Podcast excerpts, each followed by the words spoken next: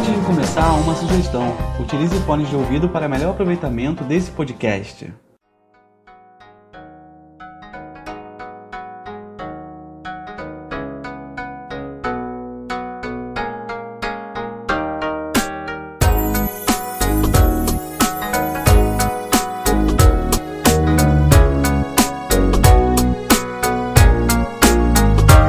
Comer nos conecta com o mundo, com os outros e com nós mesmos. Os sabores revelam nossa habilidade em construir uma significação sensível com e no lugar. A comida nos preenche de lembranças e tempera nossos vínculos com o lugar, os tornando cheios de significados e sabores. Na experiência com o sabor, encontramos nosso lugar. Há uma ligação mnemônica que possuímos com a comida e com lugar.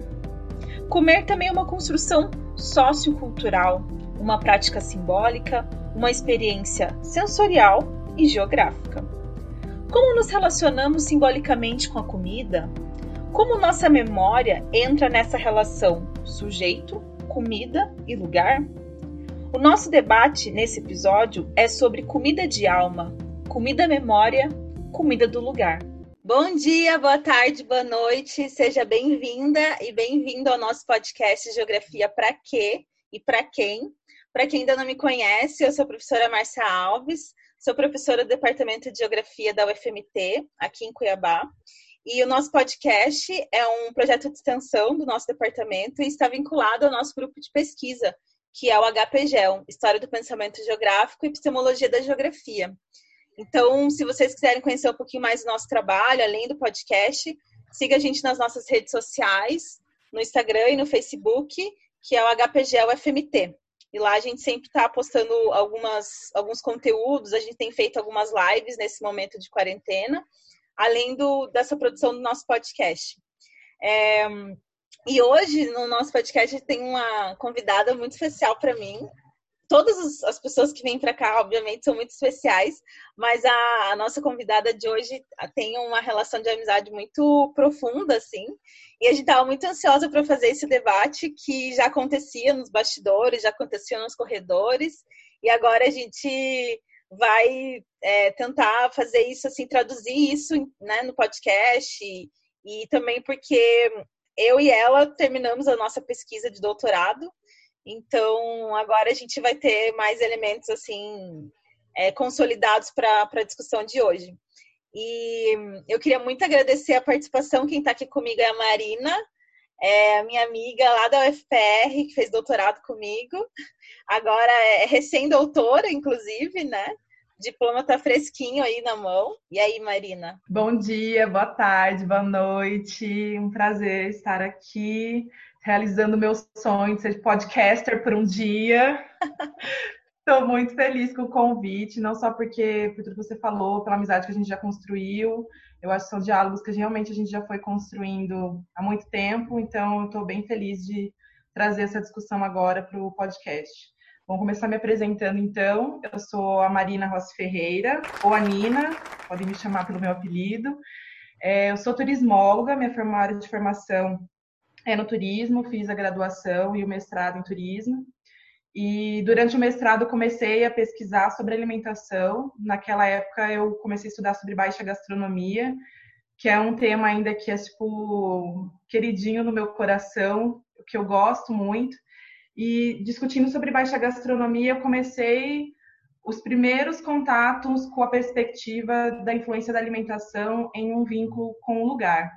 E foi isso a sementinha do meu projeto para chegar até o doutorado. Como você falou, a gente fez doutorado junto né, em Geografia, no programa de pós-graduação em Geografia aqui da UFPR, onde eu estudei o papel da comida nessa formação de vínculo entre sujeito e lugar. E é um tema, o tema alimentar é, um, é o meu tema de pesquisa, eu me identifico com esse tema, é, a gente já conversou também sobre isso. Eu acho que as nossas pesquisas espelham muito a forma como que a gente vivencia, como a gente vê o mundo. E eu não consigo pensar em outro tema que talvez me traduza mais e da forma que eu navego por esse mundo do que a questão alimentar. Então, estou bem feliz, estou bem empolgada para a gente conversar sobre. acho que vai dar um caldo bem bom, assim. Ai, que Marina, que bom que você está aqui. Tô bem feliz também da gente poder falar sobre esse tema, que é sobre a geografia de sabores, sobre a papel da alimentação, da comida, de toda de todas as relações que, que se envolvem, né, é, em torno da alimentação, é, para a gente entender um pouco como que a geografia está imbricada nisso, como que a geografia dialoga com isso. E o mais engraçado é que a gente tem a, a gente tem a nossa piadinha interna, né, amiga, de que as nossas teses elas, elas são volume 1 e volume 2, porque em essência a gente trabalhou com questões muito em comum, assim, de pensar a questão emocional, de pensar essa questão de significados, no, no meu caso, relacionado à geografia das emoções, no seu, a geografia dos sabores. Mas eu acho que a leitura que a gente tem em comum é justamente enxergar essas geografias no cotidiano, enxergar essas geografias sensíveis, enxergar essas geografias que todos nós, é, todas e todas fazemos assim no dia a dia e que por vezes são conteúdos que são marginalizados ou são até um pouco questionados a sua pertinência, a sua importância em termos científicos. O que, acho que a gente produz uma geografia dessa geografia da vivido, né? Dessa geografia do cotidiano, essa geografia que acontece todo dia. E a alimentação é um tema que me instiga muito, assim. É, eu acho que um tema super potencial, assim, na geografia, é justamente de entender como que a alimentação, ela é parte fundamental da condição humana, né? A gente nos acompanha desde sempre, mas ao mesmo tempo todas essas transformações que são de cunho cultural, social, econômico, ambiental, político, enfim, em torno da alimentação e, e como pensar isso em termos geográficos, né?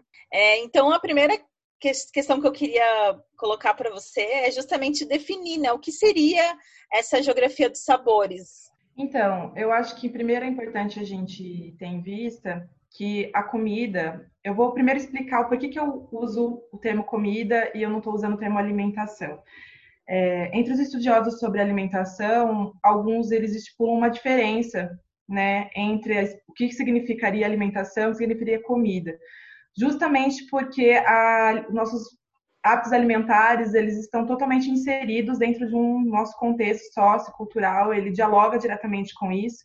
E para alguns estudiosos, a expressão, a palavra comida, acaba é, trazendo essa força mesmo cultural da alimentação. Então, por isso que eu acabo, às vezes, usando comida, mas também não há problemas usar a expressão alimentação. É, a comida inserida dentro dos estudos da geografia não é um tema novo, né? Até porque conforme a gente for avançando também aqui no diálogo, vai ficar bem claro, eu acho para quem está ouvindo, mas nossos hábitos alimentares, eles naturalmente evocam uma questão espacial, né? A gente, o que a gente entende por comida, o que a gente consome, quando a gente consome, quais circunstâncias, é, o que a gente considera como comida de celebração, comida do dia a dia, tudo isso refere-se a um contexto social e cultural onde a gente está inserido né? E isso faz referência a um recorte espacial e temporal também. Então, naturalmente, há uma questão né, geográfica dentro da, da, questão alimentar.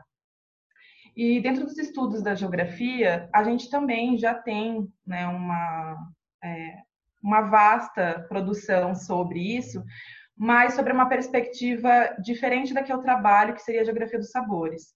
Até no, na minha tese eu eu faço uma diferenciação do que eu chamei como uma geografia da alimentação, é, ou a gente pode chamar de uma geografia dos alimentos, de repente, que seriam as discussões sobre comida dentro do contexto geográfico, que é trabalhado mais na linha da geografia agrária, que vão tratar também, né, naturalmente, acabam tratando também um pouco sobre essa questão é, cultural, social, mas que não é o foco da forma como a gente trabalha na geografia dos sabores. Então, a geografia dos sabores ela é um viés dentro da geografia cultural, ela não é uma nova, é, um novo campo dentro da geografia, não é, por exemplo, no mesmo nível que uma geografia agrária, uma geografia cultural. Então, ela está inserida dentro dos estudos da geografia cultural.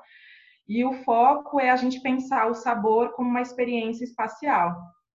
Então, se dentro da geografia cultural a gente olha muito para a forma como a gente se relaciona e vivencia o mundo e as subjetividades dessa relação, a gente está pensando na geografia dos sabores e essas subjetividades vinculadas às relações alimentares. Então, como a questão alimentar ela influencia nesse vínculo sensível que a gente constrói com, com o mundo e as nossas vivências no mundo.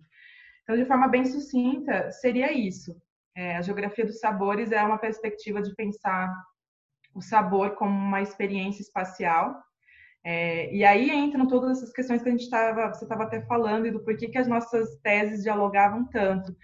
Porque vai entrar questões emocionais, afetivas, simbólicas, aspectos sociais e culturais, e o, a preocupação é justamente essas subjetividades dessa relação, tanto com o lugar quanto com a comida, e essas duas camadas se sobrepondo.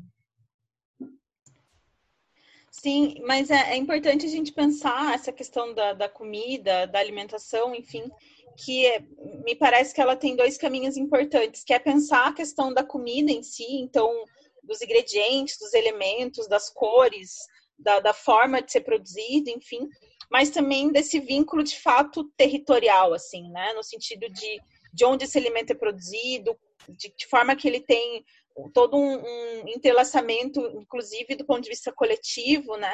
Por exemplo, é, tem um, um, texto da, da professora Lucilena e do Eduardo, né? Sobre o sabor da, na e para a geografia. E eles falam que essa questão do paladar, ela se manifesta enquanto um fenômeno da experiência geográfica, a partir da questão do sabor. Então, é, essa noção de paladar e sabor está ligado, por exemplo, ao gosto, à experiência, à memória, aos valores são é, construídos culturalmente, enfim, de que o sabor ele permite incorporar essas dimensões da experiência e que essas experiências elas são espaciais, né? E aí tem até uma questão que você coloca também no, no seu trabalho de que esses nossos vínculos com a comida eles se fortalecem constantemente, né? E isso está muito relacionado com a memória, com as tradições culturais, de entender, por exemplo, a, a alimentação, a entender a comida como uma forma de comunhão, ou, ou seja, uma forma de encontro, é, de, de, certa maneira também oferecer, eu acho muito interessante na literatura, parece muito isso, a questão da iguaria como um gesto de, é, de hospitalidade, né? Então, de, de você oferecer o cafezinho, de você oferecer um, uma alimentação. Eu até, é, esses dias eu li o livro da Raquel de Queiroz, o 15, e, enfim, a história é muito interessante que fala sobre a seca, a seca no Nordeste, 1915, e como que a questão do alimento é muito forte, assim, no sentido da fome e no sentido também de desses encontros entre as pessoas, esses coletivos, né? E aí você fala também da ideia de, da comida, justamente essa relação de identidade, de, de, sentimento de pertencimento a um determinado grupo. Então, me parece que a, a questão da alimentação e aí pensar uma geografia dos sabores é são, não só no sentido da comida em si, mas de fato que há um vínculo territorial né, dessa comida. É, é, acho que é importante que a gente tenha em vista que o tema alimentar, naturalmente, quando a gente fala sobre comida, a gente está falando sobre diversas camadas que se sobrepõem. Então, a gente está falando sobre aspectos é, culturais, a gente está falando sobre aspectos sociais, sobre aspectos políticos, econômicos, é, geográficos, ambientais. E essas coisas, né, esses aspectos, esses elementos, eles vão existir e eles precisam ser considerados independente do foco. Então, eu, por exemplo, eu posso discutir a questão alimentar pelo viés econômico, mas eu tenho que lembrar né, que há uma questão social presente, há uma questão política presente, e, e isso precisa ser considerado o tempo todo. Evidentemente que a gente se alimenta por uma necessidade do nosso corpo, a gente precisa se alimentar para permanecer vivo, para ter energia, é, mas quando você começa a entender todos esses aspectos que atravessam a questão alimentar, começa a visualizar isso e começa a ver os significados que a comida adquire, para além de só um suprir, um suprir de uma necessidade nutricional, é que a gente começa a fazer entender por que, que as pessoas diferenciam, então alguns estudiosos diferenciam a alimentação de comida. Por que, que todo alimento, toda é, substância que pode, poderia ser comestível não é considerada comida? Por que, que o que a gente considera comida não é, não é o mesmo que um outro grupo em outro lugar do mundo considera comida? Porque de repente hoje de manhã, quando a gente acordou, é, quando eu pensei no meu café da manhã, eu pensei, ah, vou fazer meu pãozinho na frigideira e tomar um café com leite. E de repente eu não pensei em comer um prato com feijão adocicado e linguiça e coisa. porque tudo isso tem uma referência do grupo que eu faço parte, do contexto social, cultural que eu faço parte, do lugar que eu faço parte. Então, mesmo que a gente opte por um olhar, um enfoque, né? É, eu posso trabalhar diferentes temas, ah, vou trabalhar, como você falou, a questão da hospitalidade, vou trabalhar a questão é, do vínculo com, ou a produção agrícola, né? O vínculo da, com a terra. É, essas questões vão continuar ali atravessando. E acho que é importante que isso atravesse mesmo e a gente ter isso em, em vista, porque para mim é uma das principais riquezas do tema. É, essas possibilidades de você entender o quanto de coisa que influencia e o quanto que isso abre de campo também, né, para você olhar para esse mesmo tema é, de acordo com a perspectiva que você quer trabalhar. E, de fato, quando a gente fala sobre a questão espacial, a gente fala assim sobre uma questão é, de uma perspectiva de um, um senso de pertencimento a algum lugar, né? Porque comida também é uma forma de distinção. Então, se eu estou falando que meus hábitos alimentares refletem um lugar e um tempo, né, um período, um, um recorte espacial e temporal que eu faço parte, eles também são uma indicação da onde eu, da onde eu venho, né? Ou da um, dos lugares que eu percorri, porque eu posso ir adquirindo novos hábitos de acordo com os novos lugares, né? É, se eu mudo para um outro país, se eu mudo para um outro estado que tem hábitos tão diferentes, de repente eu posso me identificar com aquilo e trazer. É, tem alguns estudos que mostram, que falam sobre esse processo de quando a pessoa migra de um lugar para o outro, e tem um pesquisador que fala que um dos principais elementos, um dos últimos elementos a se desnacionalizar, né, tipo, desterritorializar, é a questão alimentar. Então, isso não é difícil. A gente pode ver vários grupos, por exemplo, migrantes que mesmo num lugar novo, às vezes não conseguem ter uma alimentação cotidiana, semelhante do lugar onde eles vêm, mas de repente eles têm uma celebração onde as comidas de festa ali são presentes, são importantes. Porque a comida também é uma forma de você se sentir vinculada a algum lugar, né? Você se sentir próximo ao lugar de onde você se sente pertencente. E isso eu acho é muito fascinante, assim, o quanto que a gente tem, né, amigos na pós, por exemplo, que vêm da, do Nordeste e já me falaram assim, ah, quando eu tô com saudade da Bahia, eu vou lá e eu passo, falta passar azeite de dendê no meu cabelo, porque aquele cheiro me traz aquilo. Então, tudo isso quer dizer referência a uma questão geográfica que está presente muito forte na, nas questões alimentares. Então, pegando um gancho disso que você falou, é, eu queria que você explicasse um pouquinho como que você entende esse vínculo que nós estabelecemos tanto com, com a comida quanto com o lugar, como parte da própria subjetividade da nossa relação com o mundo. Assim. A gente já pincelou algumas questões, mas é, como que esse vínculo ele aparece? E aí você falou a questão da migração, eu acho que você pode trazer talvez a experiência da, da sua tese de doutorado, de como que isso apareceu de forma prática, assim, né? Essa... E aí, quando a gente fala essa noção de subjetividade, muito ligado a, a própria condição humana, assim, de quem nós somos, né? Eu acho que, eu, no meu entendimento, eu vejo muito de que a comida, ela reflete também quem nós somos.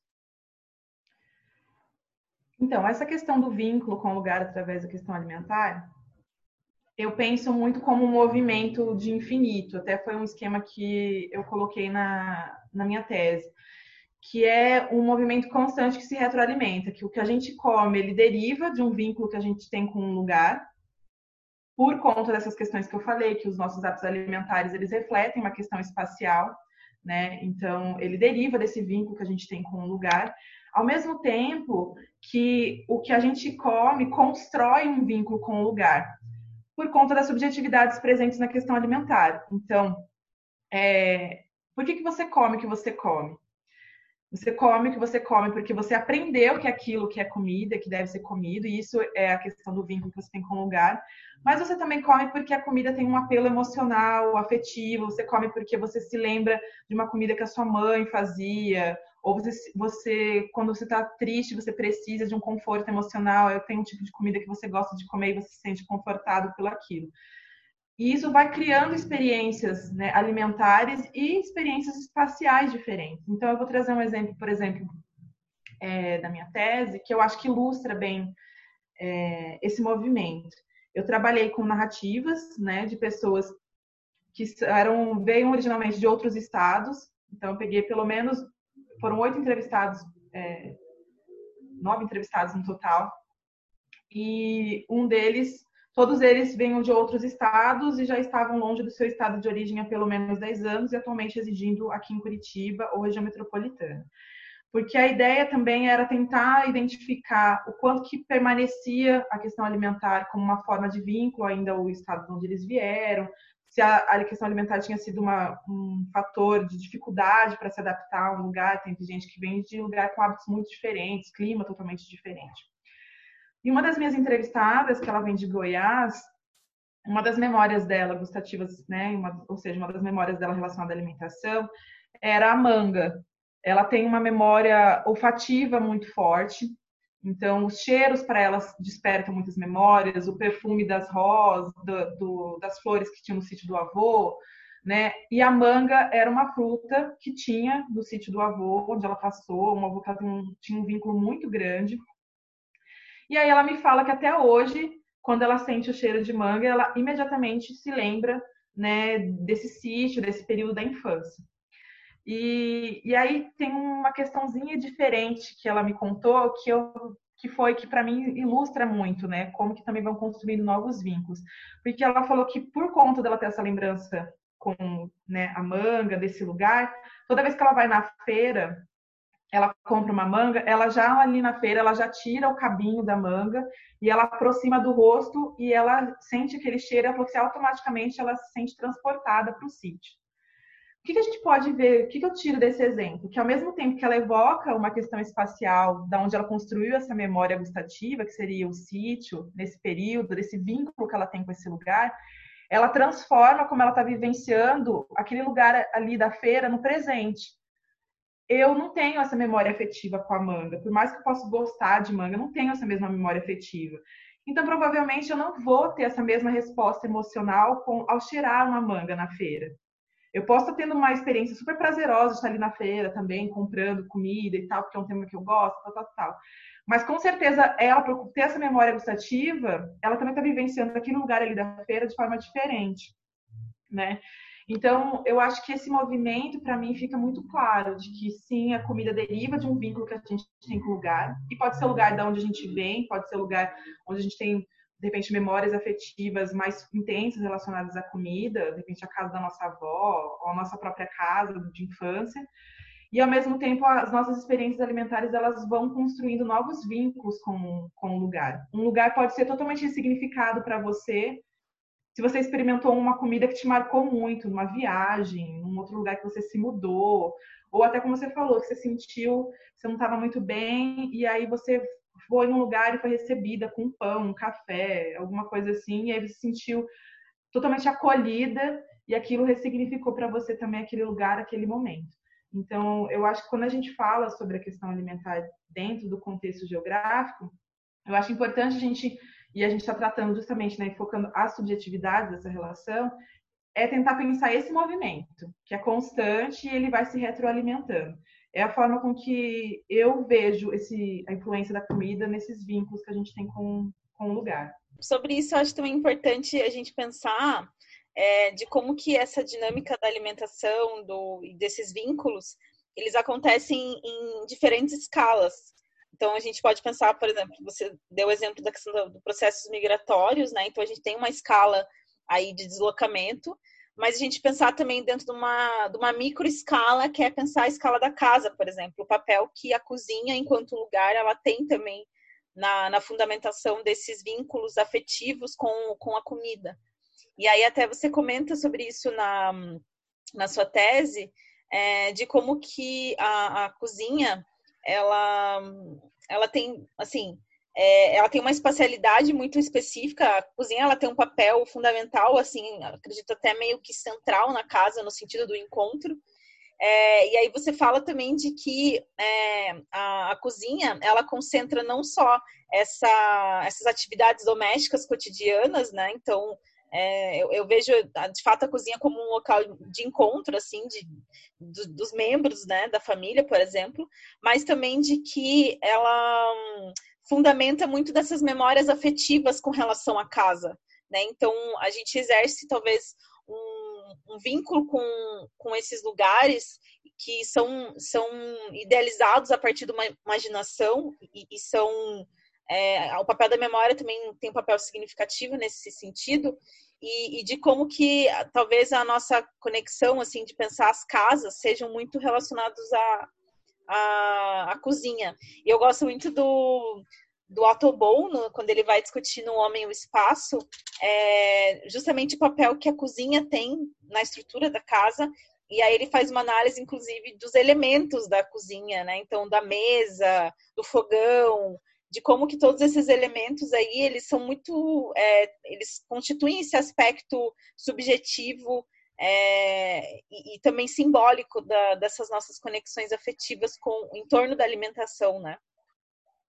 É, eu acho que você falou um ponto que é bem importante também a gente pensar, que é da mesma forma que como eu, a gente eu coloquei, né? São diversos elementos que atravessam a questão alimentar e a gente, por mais que a gente vai, né, de acordo com com, a, com o intuito que a gente está querendo desenvolver aquele estudo, ou com a nossa afinidade né, com o que a gente está querendo abordar dentro da questão alimentar, a gente vai, pode enfocar em um ou em outro, mas que a gente tem que estar presente que esses diversos elementos que atravessam a questão alimentar, como eu falou, os aspectos políticos, ambientais, econômicos, nutricionais, etc. E, ao mesmo tempo, eu também acho que é importante a gente ter é, presente essa questão das escalas, né, que elas também se sobrepõem. Eu também vejo como um movimento, tipo, que não, que por mais que a gente está focando, ah, a gente vai, vou tratar, vou desenvolver uma pesquisa que fala sobre a questão da casa, a questão da cozinha. Mas ela também, a questão alimentar ali, dentro daquele contexto, também sofre influência do, do contexto externo, do fora. Então, dentro da questão alimentar, o macro e o micro, eles também estão o tempo todo dialogando, né? Porque se meus hábitos alimentares, eles refletem um contexto de fora, né, tipo da nossa casa, eles também trazem elementos da nossa vivência ali cotidiana. Evidentemente que eu e você a gente pode vir do mesmo lugar e a gente tem a mesma compreensão do que que a gente é, é comida de café da manhã, digamos assim, mas você pode ter um hábito diferente, que você gosta de, de tomar, tipo, leite puro, em vez de leite com café, porque essa era como era feito na tua casa. Então, esses elementos também que do ambiente doméstico, eles vão influenciando.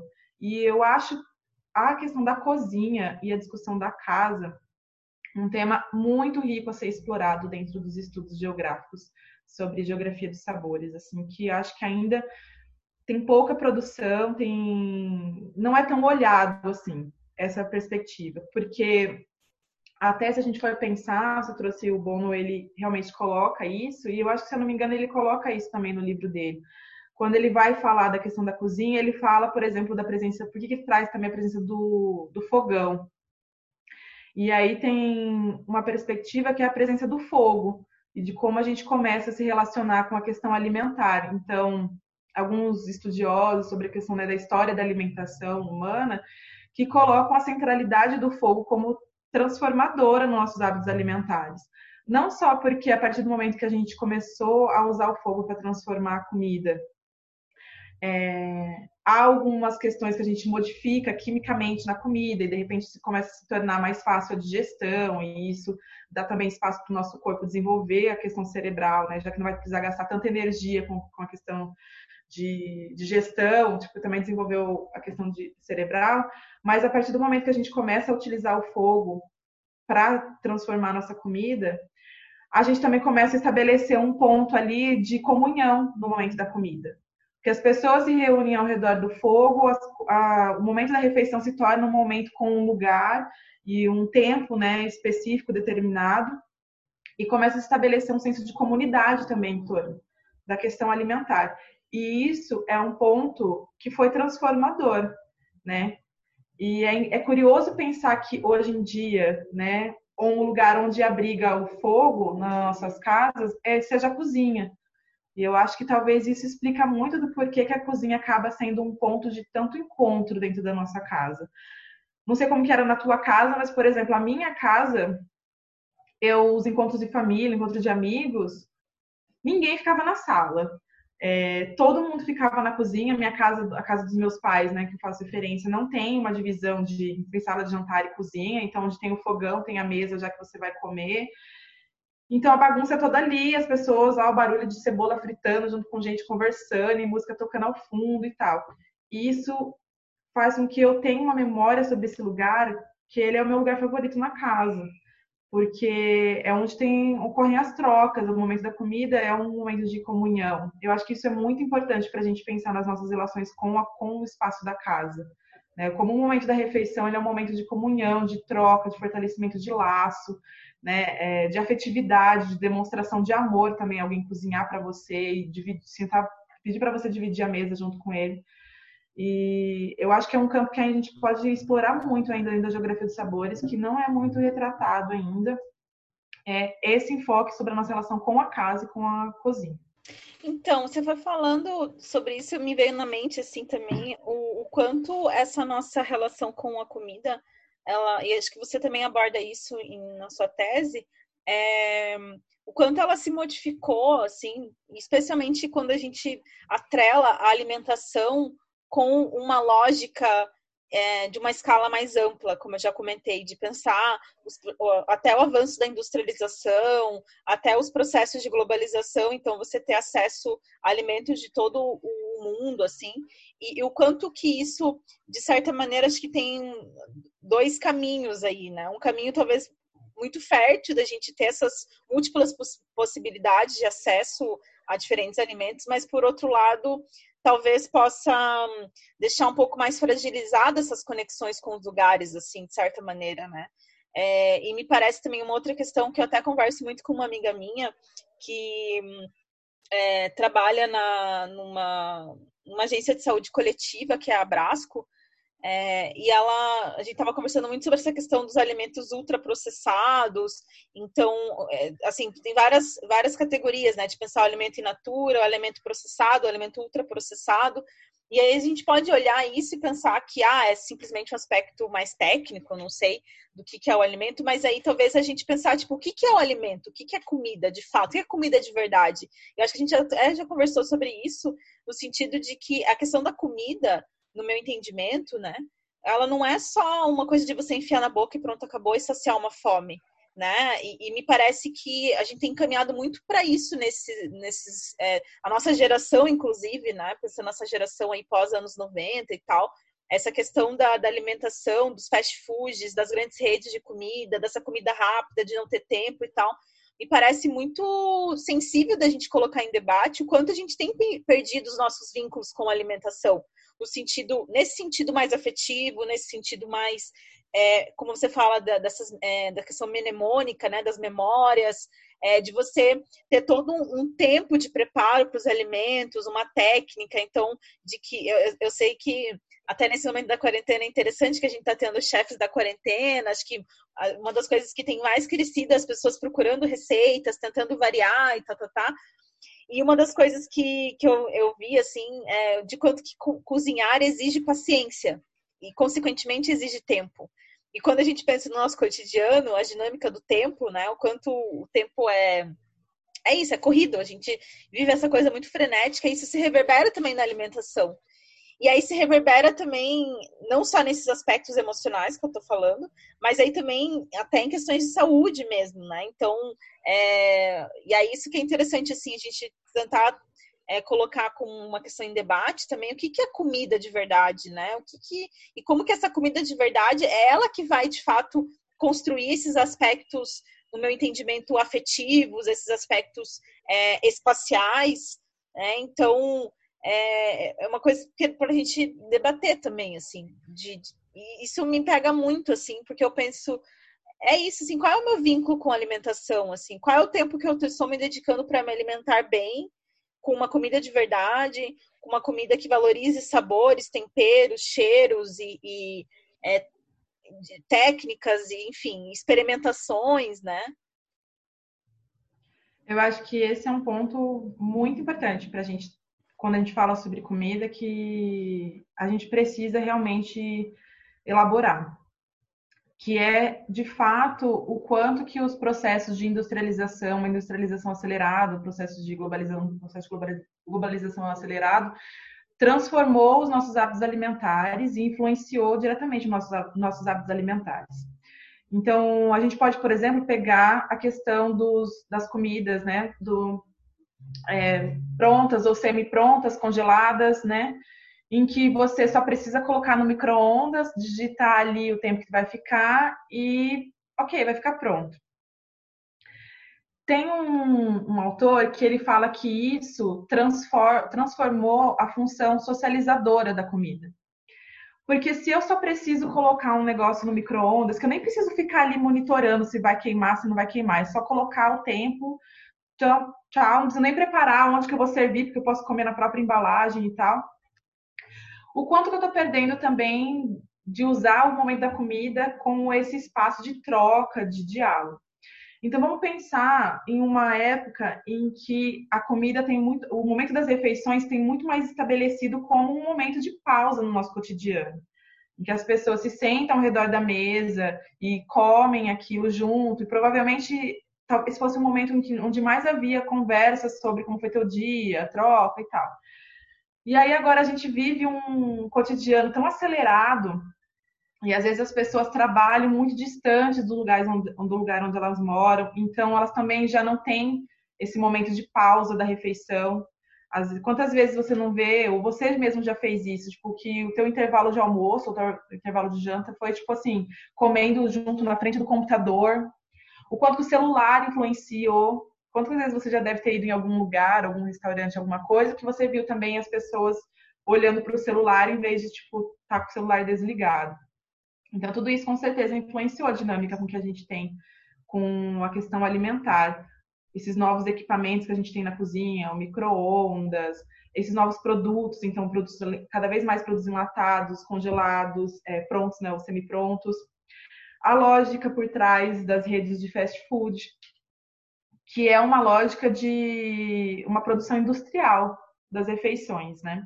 Tanto que você vai numa rede de fast food, eu acho que eles têm até os padrões, em quantos segundos tem que estar pronto um lanche, né, que não pode passar daquilo. E isso surgiu até na minha pesquisa como uma referência a lugares, uma comida sem identidade. E eu fiquei sem personalidade, sem identidade, e até eu coloquei como uma percepção de uma comida de lugar nenhum. Né? Então foi falado, alguns, alguns entrevistados falaram assim, ah, eu fico incomodada com esse tipo de produção, porque eu gosto de sentir que uma comida foi preparada para mim, foi pensada, foi feita com carinho, foi, né, passou por tudo aquilo. Eu não gosto de que uma coisa que simplesmente parece que saiu entrou dentro de uma máquina, né?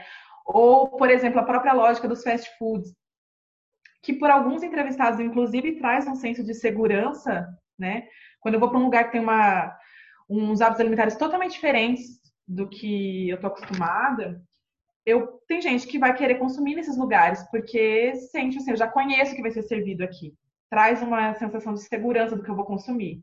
Ao mesmo tempo que tem gente que pensa assim, não, gente, eu não vim aqui num outro lugar para não experimentar esses novos sabores.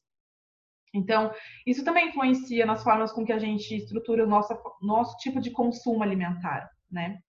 É, e, claro, eu não estou condenando, a gente não estou condenando ninguém que consuma, é, que goste até de consumir em redes de fast food e tal, ou prefira estruturar a questão alimentar com mais alimentos prontos, semi-prontos. Mas eu acho que é interessante, sim, a gente pensar o quanto está se perdendo disso, de usar do momento da refeição para um momento de pausa, né? É, cozinhar, eu estava vendo um, um, um vídeo que acho que era inclusive um tutorial de uma receita, não lembro que receita que era. Mas que a pessoa fala assim: é isso aqui, gente, cozinha exige paciência. Porque é isso, sabe? É você. Às vezes você precisa esperar o ponto que vai dar, vai ferver aquilo, ou tem algumas etapas que você não tem como ultrapassar. Mas eu acho muito terapêutico também, né? Tipo, você tirar um momento ali para você ver todos esses processos químicos acontecendo e o próprio momento da refeição, do quanto de fato a gente tem utilizado os momentos da refeição, ou quanto tem se naturalizado que os momentos das refeições eles ocorram na frente de um computador, na frente da televisão, com o celular, é, sem realmente você pausar e observar o que você está consumindo, né? Ou se você está tá dividindo uma refeição com alguém, você usar esse momento como uma troca também, né? De diálogo, de afeto, de fortalecimento desses laços é, interpessoais. Então, essa discussão sobre o que é comida de verdade, ela tem ganhado cada vez mais força por conta disso, reflexo desses processos, nessa super hiperindustrialização que o, a questão alimentar sofreu. A questão da globalização também, porque que é, pode ser perfeitamente ilustrado com essas questões do fast foods, o quanto que elas acabam também padronizando os hábitos alimentares. E aí a gente meio que parece que todo mundo consome a mesma coisa. Essa questão que a gente falou de diferenciação do lugar, do que você come a partir do lugar que você está, parece que ela vai cada vez se tornando mais diluída. Ao mesmo tempo que tem surgido processos de resistência também, né? É um, uma busca em reconhecer e essas tradições alimentares como forma mesmo de diferenciação do lugar, de fortalecimento dessas identidades, né?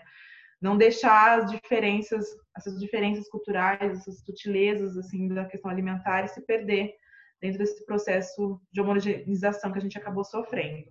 É, essa questão que você coloca é, me vê também em outro ponto de vista territorial também, do ponto de vista espacial de forma mais ampla, é, essa questão da alimentação, de como, por exemplo, a gente pega comunidades tradicionais, é, comunidades ribeirinhas, povos indígenas, comunidades quilombolas, enfim, que tem, é, enfim, um debate super amplo aí, mas pegando a questão da alimentação, de como, de como que esse vínculo com, com esses lugares, e, e por isso uma luta, uma resistência muito grande a, dentro dessas comunidades pela luta espacial, pelo direito à terra, pelo direito ao lugar, é, de como que também tem essa questão da alimentação, né? Talvez seja um elemento importante também é, de se pensar. E aí, quando a gente tem essa uma lógica de produção do espaço, né? Uma lógica de que você é, pela força de uma lei ou que, que seja, você desloca as pessoas simplesmente como se fosse algo muito simples, né?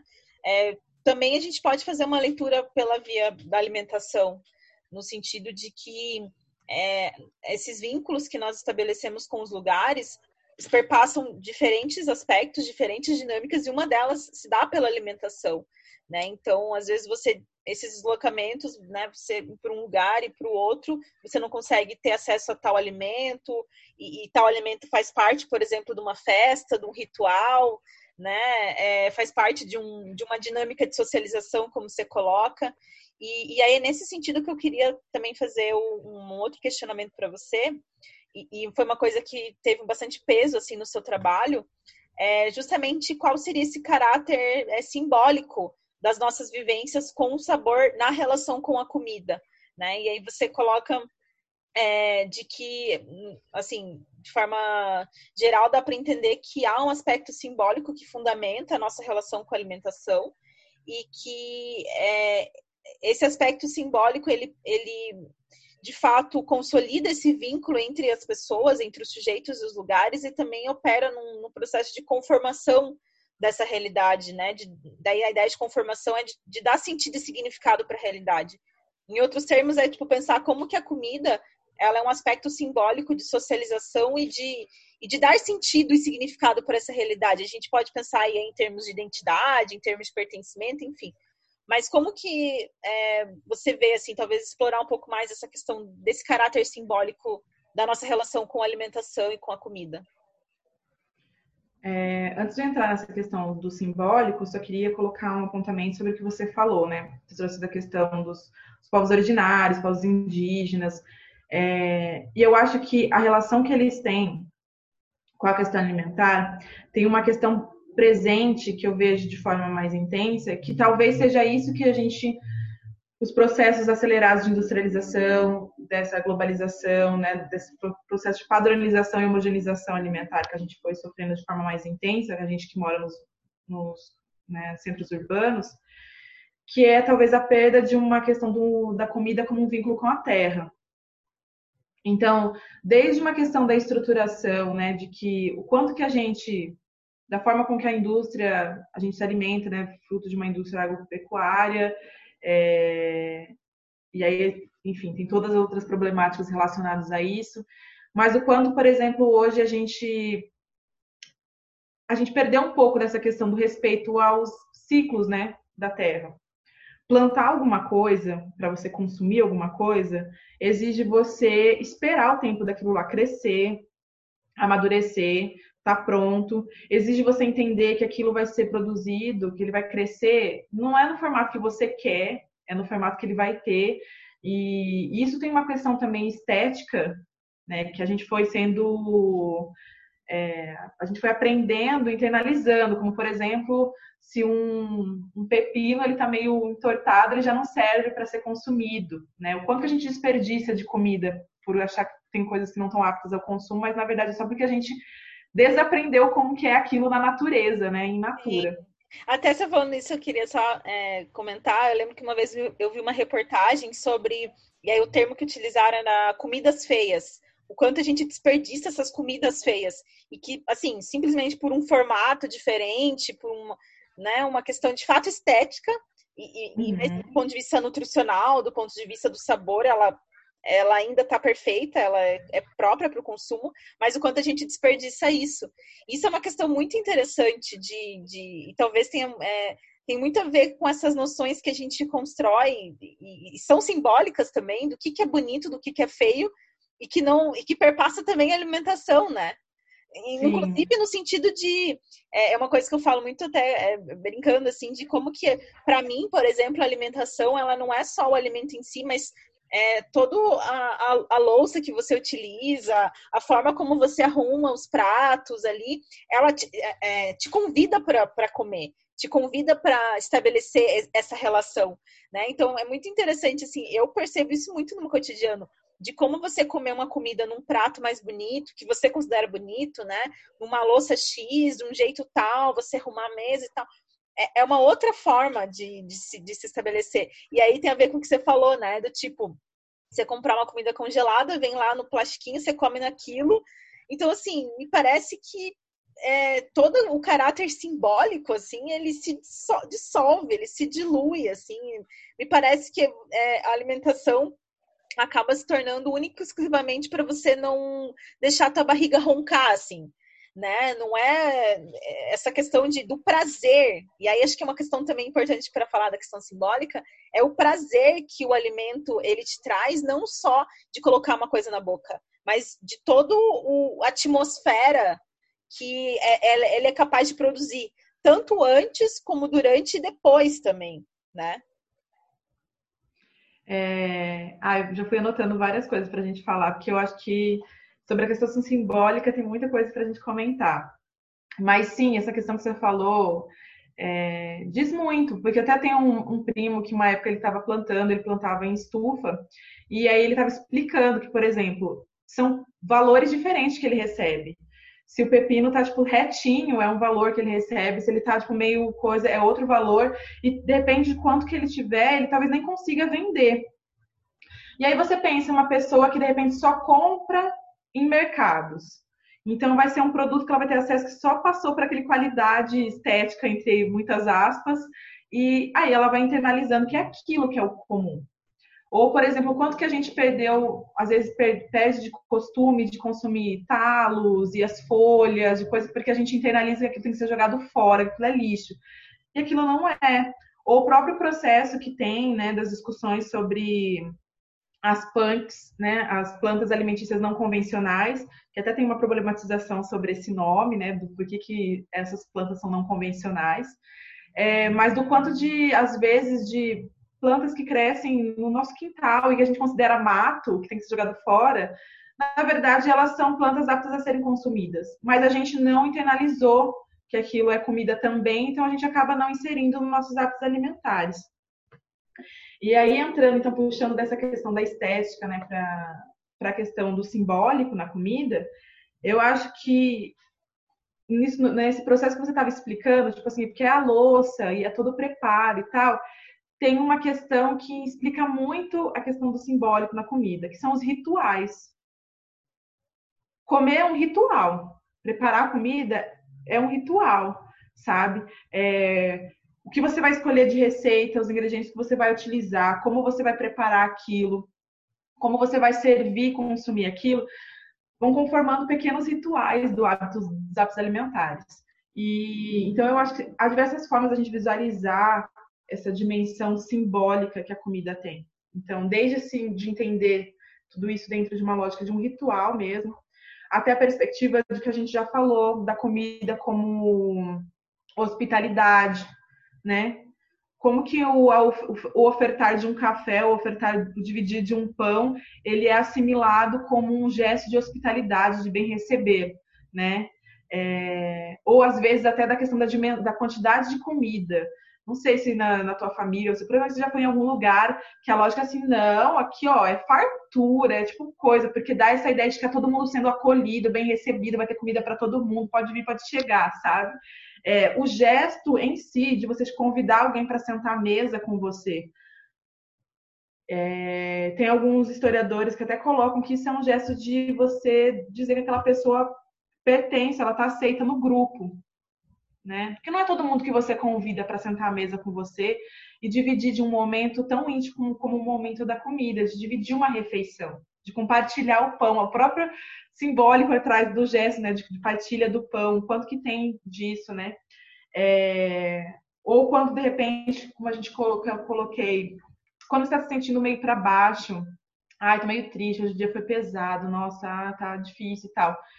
De repente você tem uma comida, eu, por exemplo, tipo, quando eu tô me sentindo meio, meio para baixo e tal, às vezes eu vou fazer um, tenho vontade de cozinhar, fazer um bolo, seja porque o momento de cozinhar vai me tirar da cabeça tudo que tá me pesando, ou seja por conta disso, que tipo assim, ah, eu tô, tô assim, ó, me nutrindo, tô tipo comendo uma coisinha gostosa, ah, preciso comer uma coisa deliciosa, tipo, a gente tem a opção de falar aqui em casa. Aí hoje, ó, foi muito tenso, preciso comer uma coisa deliciosa, que é isso que vai me deixar feliz, sabe? É, ou quantas lembranças você pode pensar se eu te pedir agora para você fecha os olhos e pensa em uma memória relacionada à comida. Quantas lembranças será que surgem?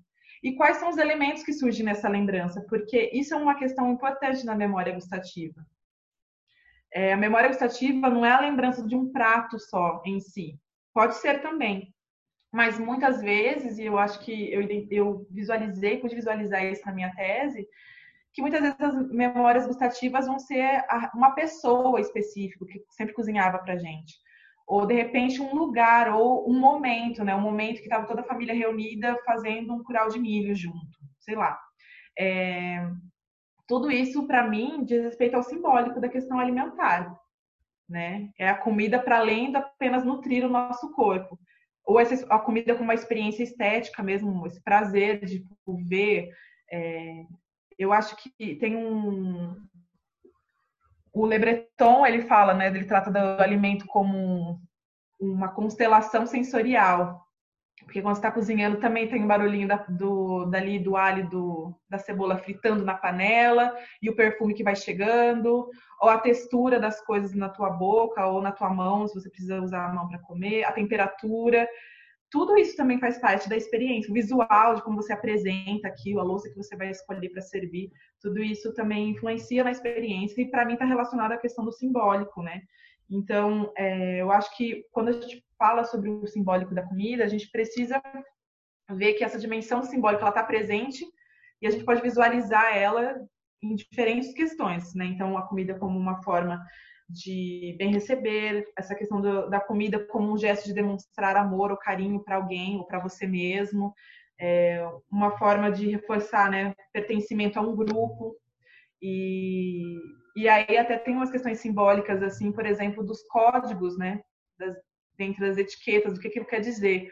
Tem um, uma série que é chama Downtown Abbey, que é uma família lá, enfim, outro período da aristocracia, tal, tal, tal, eles são super ricos. E eles têm um monte de funcionários. E é muito engraçado você ver, tipo assim, curioso, você ver como tem certinho, assim, todo os códigos do tipo, dos talheres, como eles vão ser enfileirados, esses códigos do que, que, que pode ser consumido pelos funcionários, que não pode ser consumido pelos funcionários, né? Até da questão dos ritos durante a refeição, tudo isso para mim também diz respeito muito ao simbólico né? Tipo, do que a comida, o momento da refeição em si trata. Ou a gente pode pensar também na comida como uma expressão de fé. Quantas religiões ou quantas é, crenças estão envolvidas também com a questão alimentar, de repente do jejum, ou dentro das, das religiões né, de matriz cristã.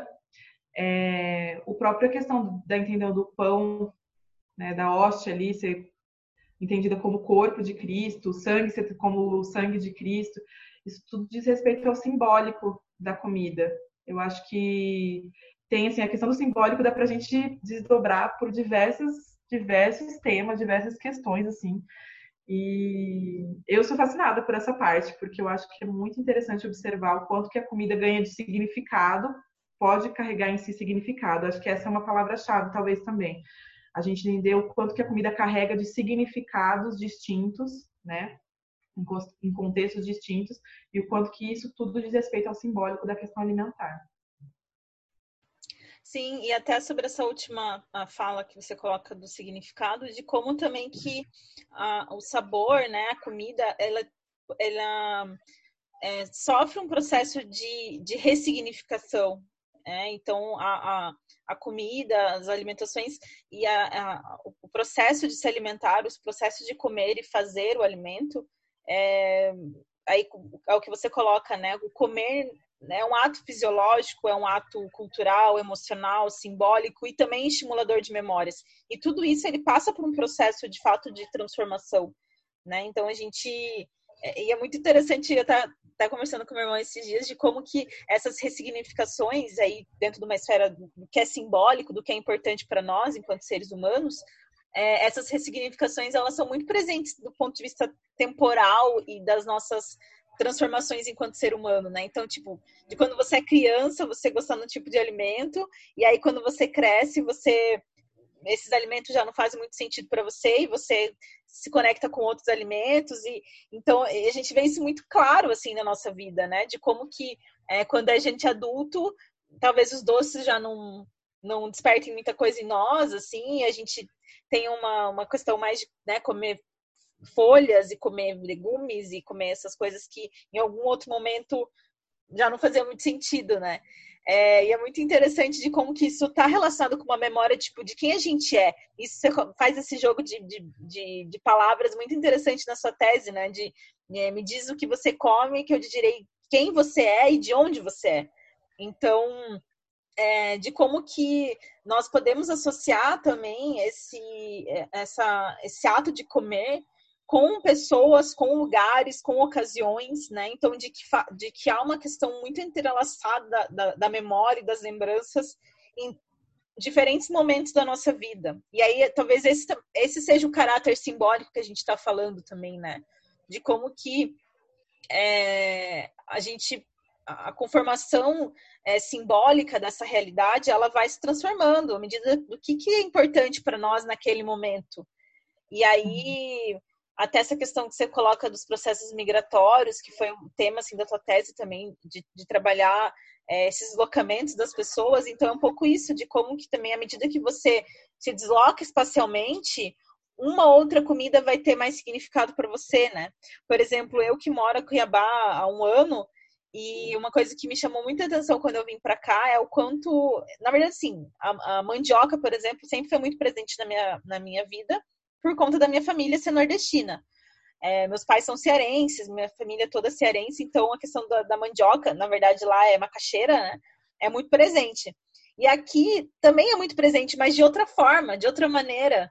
E, e, como também eu me conecto, assim, a mandioca acaba sendo um elo de ligação de vários momentos e de vários espaços, é, mas de formas diferentes. Então, por exemplo, aqui o pessoal come espetinho, né, carne e tal, com mandioca. Isso para mim nunca tinha existido. Eu comia mandioca, é, minha mãe fazia com guisado, né? Carne cozida. É, comia mandioca tipo a farinha de mandioca. Então é muito interessante ver como que, quando a gente fala esse caráter simbólico, são essas ressignificações é, que são espaciais e temporais da nossa relação com a alimentação, né? E aí, pensando nisso, eu queria que você comentasse também é, como que você entende os aspectos socioculturais, geográficos e simbólicos da comida e, e as suas influências nesse próprio processo de formação de, do que você chama de memórias gustativas? De como que é, essas memórias elas estão relacionadas com esses aspectos que eu comentei. É, eu acho muito engraçado, assim, você citar esse exemplo, por exemplo, da, da mandioca, porque eu acho que ele realmente ele ilustra bem, assim. Você, daí você tem uma, um alimento, né, uma comida, que é uma referência que você já tinha de um lugar de onde você veio, porém a forma como ela é preparada e servida já modificou também totalmente a tua experiência e agora está demarcando um novo lugar para você e uma nova experiência. Né? E se você for em outro lugar que a mandioca seja consumida de outra forma ou seja chamada de outra forma, acho que isso é uma questão também muito interessante também de como que às vezes uma comida que a gente tem um nome aqui, você vai para outro lugar significa outra coisa totalmente diferente, né? Tipo, e demarca os lugares. Eu lembro de um exemplo do, dos entrevistados paraenses da minha tese, que eles reclamam da questão do açaí. Eles têm o hábito do açaí, o açaí é originário da, da região norte. Só que na região norte é consumido açaí salgado como acompanhamento para peixe, essas coisas. E aí o açaí foi disseminado para o resto do Brasil com uma iguaria doce. E assim, eles não reconhecem esse açaí. Não é o açaí que eles consumiram, entendeu? E aí, por curiosidade, a minha entrevistada do Rio de Janeiro, ela falou que uma das coisas que mais também demarcam esse chegar no Rio de Janeiro, além de alguns elementos da paisagem, né, o clima, né, a questão assim, ela falou é que lá, ah, eu açaí, a gente já vai viajando daqui até para o Rio, pensando, ah, agora eu vou comer um açaí gostoso, bom. Só que esse, esse açaí doce. Não é jamais, não é o açaí do norte, entendeu? Ela, mas é um açaí que ela associou ao, ao estar no Rio de Janeiro. Então eu acho muito interessante esses processos de como a comida vai se transformando também de acordo com o lugar onde ela está. E aí é isso, tanto as nossas vivências, né, no, no, sentido de, com o passar do tempo, em momentos diferentes, fases diferentes da nossa vida, vão a ressignificando e trazendo novas experiências e transformando a nossa relação com a comida. Assim também como esses movimentos da onde a gente vai, da onde a gente está, também vão surgindo novas experiências e ressignificando. É, e eu acho que é, essa é uma questão, a gente pensar que são experiências que a gente tem. E as nossas experiências são transformadas em memórias. Então, com certeza, se um dia você se mudar daí para outro estado ou para outro país, é, essa experiência que você teve com a mandioca nesse momento de servida dessa forma já virou uma memória gustativa. E essa experiência que você teve da mandioca ser servida desse jeito, nesse contexto, consumida dessa forma, ela diz respeito a, um, a comida né, culturalmente, como a mandioca, como ela é percebida e servida culturalmente aí, com os hábitos alimentares desse lugar que você está agora. Então, eu acho que, eu acho que, e também, tipo assim, só te marcou também, porque você também já teve, já tinha uma ligação. De repente, uma outra pessoa tinha uma vivência, ou não é um alimento que ela costuma consumir, ela não teria essa mesma experiência. Então, mais uma vez, aquilo que eu falei, que as coisas meio as camadas se sobrepõem, parece, que o externo e o interno se sobrepõem, o que é né, do contexto do, do lugar sociocultural onde a gente está ali, né, dessa, dessa dinâmica, e das nossas vivências particulares, eles vão se sobrepondo também. E eles influenciam nessa questão que a gente fala que é um, uma questão que todos nós temos uma ligação mnemônica com a comida. Às vezes essa questão mnemônica, né, então essa formação dessa memória, ela vai surgir porque a gente está se depara num lugar que tem hábitos alimentares totalmente diferentes dos nossos, e aí ela pode surgir porque a gente não se sente convidado a experimentá-los, ou porque de repente a gente se sente instigado a experimentá-los e mergulha naquela experiência e prova novos sabores, novos temperos, enfim. E também por com as nossas relações emocionais. Por que, que será que a questão do fato da, da mandioca, como ela é servida aí, te pegou também? Talvez também está influenciado porque você já tinha uma memória afetiva com, com o consumo da mandioca, da sua relação familiar, da cidade de onde você vem, de um período específico de quando você morava com seus pais. Que inclusive pode até estar presente quando você volta para visitar seus pais. Você, tipo assim, é um tipo de comida que assim, nossa, agora cheguei em casa, ou ai, agora cheguei, entendeu? Estou com minha família.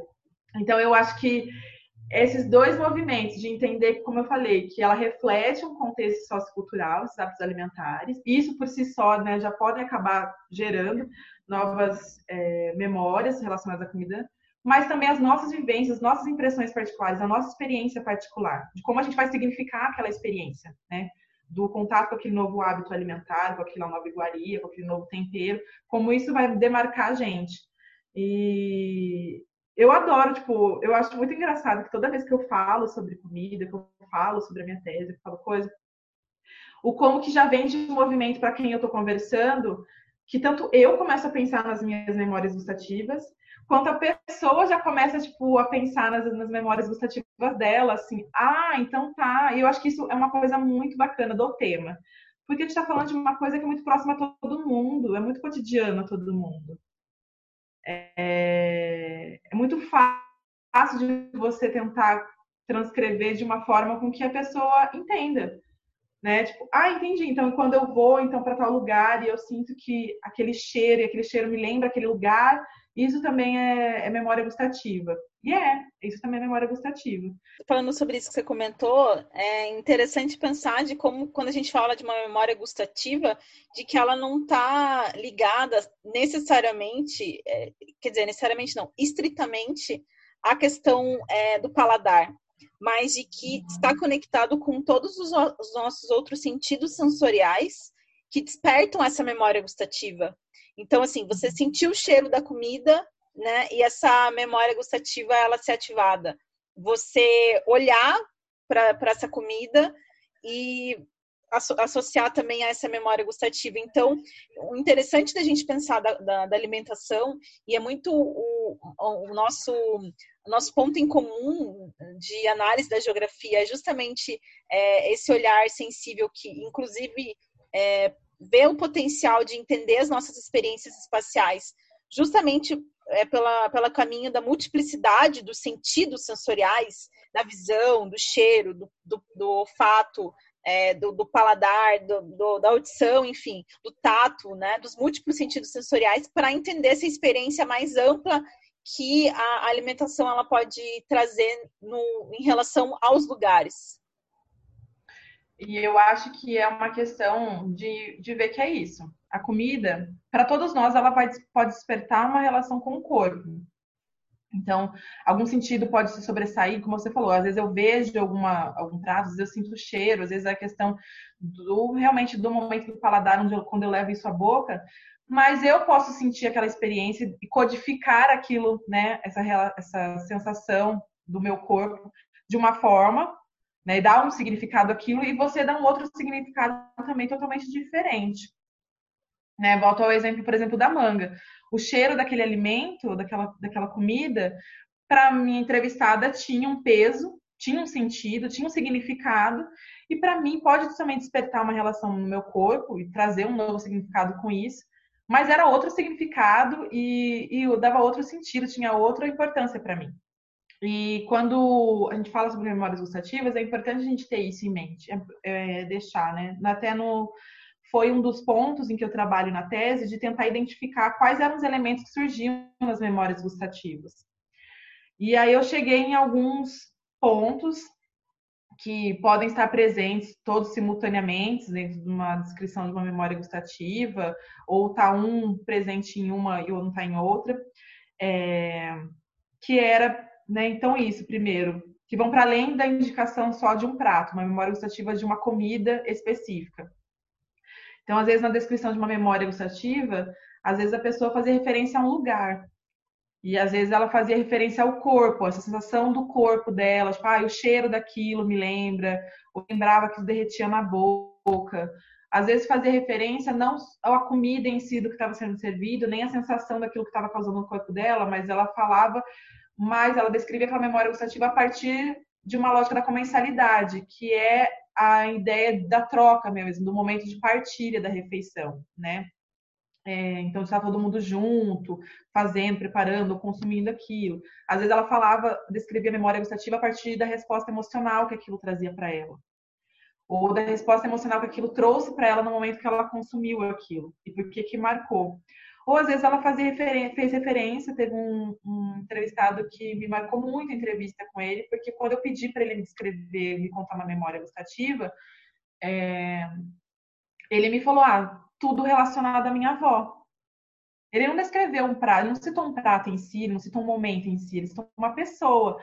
Porque muitos dos hábitos alimentares dele, das lembranças relacionadas à comida, vinham da avó, que era cozinheira, que, que preparava as coisas, que vende né, uns quitutes e tal. Então a gente tem isso.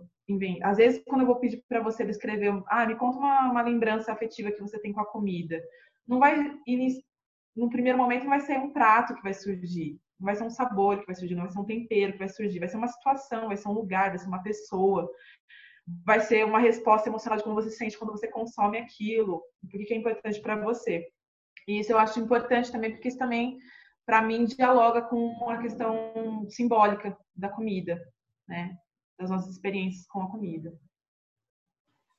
Então, sobre isso que você comenta, é, eu queria explorar mais, que aí é o nosso nosso elo mais forte de ligação, que é o aspecto emocional. Você fala dessa resposta emocional, é, e aí na sua tese tem um, uma questão que eu achei muito interessante e que a gente pode explorar um pouco mais, que é o que você fala de, de que essas memórias gustativas elas estão muito relacionadas com uma ideia de comida de alma, de comfort food, é, seriam conceitos que dialogariam entre si e que o que o que tem em comum assim é justamente o potencial de evocar esse aspecto emocional e simbólico do ato alimentar e, e que é, essa evocação está associado à comida com lembranças construídas a partir dessas experiências afetivas e muito particulares, né?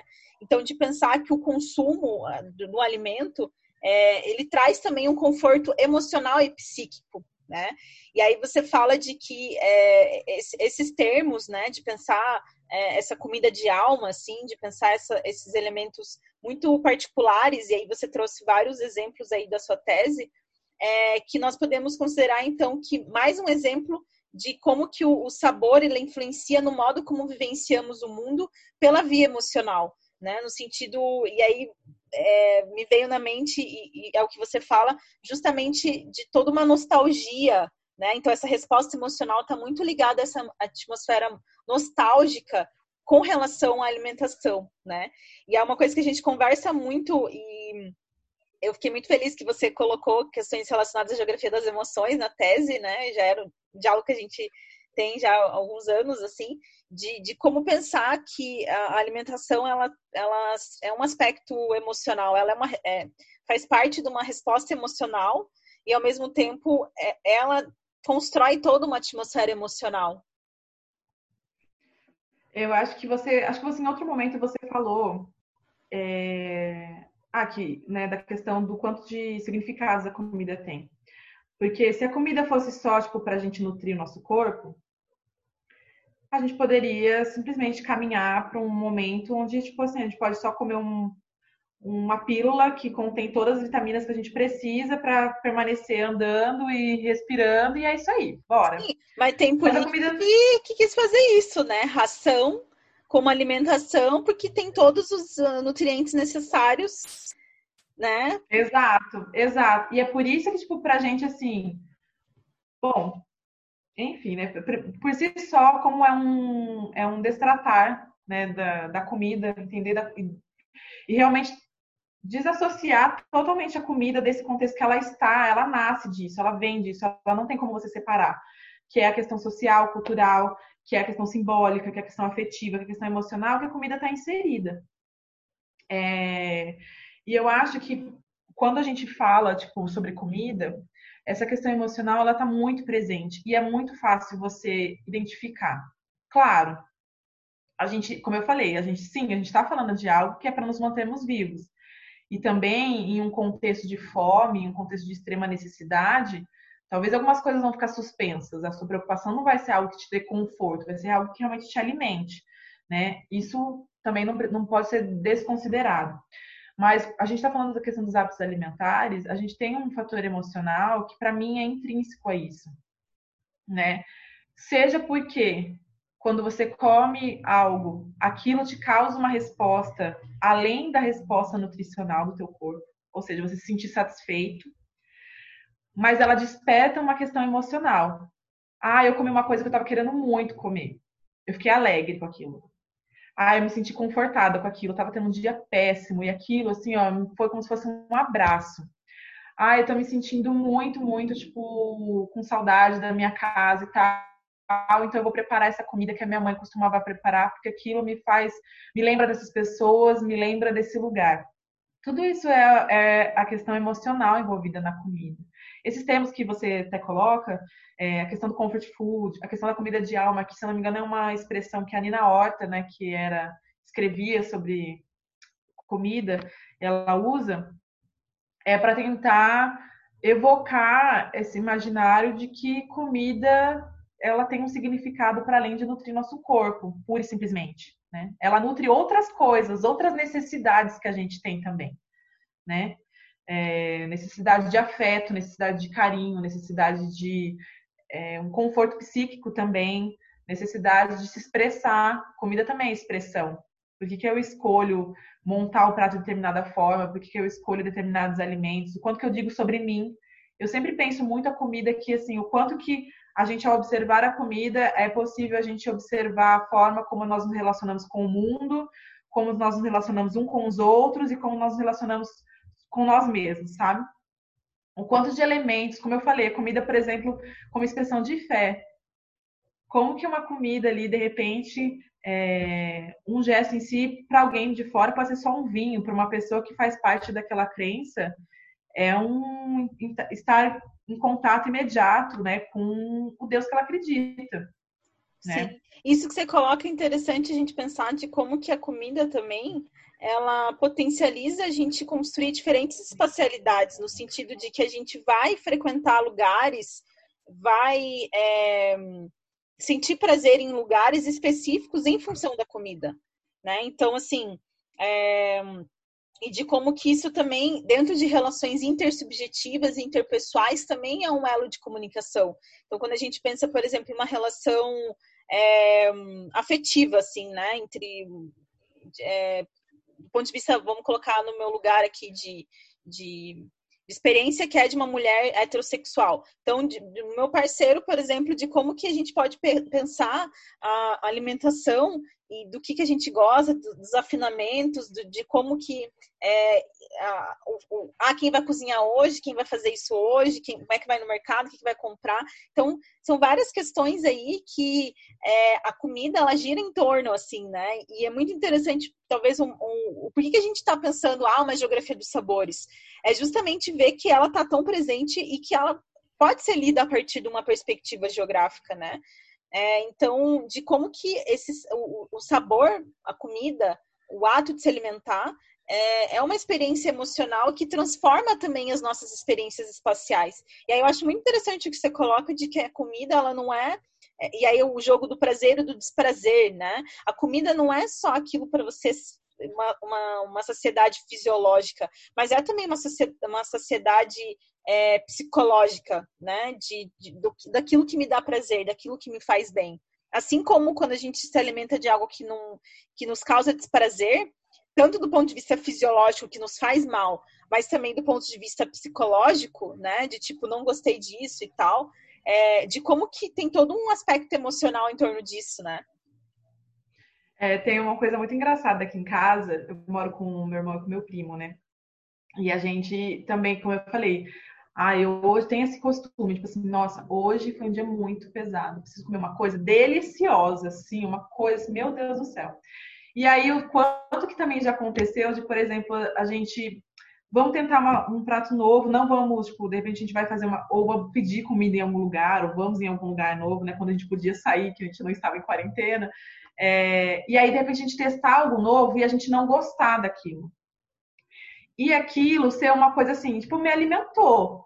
Mas eu um sentimento de frustração, assim, ai, não estou satisfeita, porque não era essa coisa deliciosa que eu queria comer, porque ia me confortar, que ia, tipo assim, eu ia me sentir melhor, sabe? E aquilo vem um sentimento de frustração, porque, tipo, putz, não gostei, não, não era isso que eu estava querendo. Eu acho que isso uma diz muito sobre a relação. Desculpa, e é uma frustração que ela é localizada.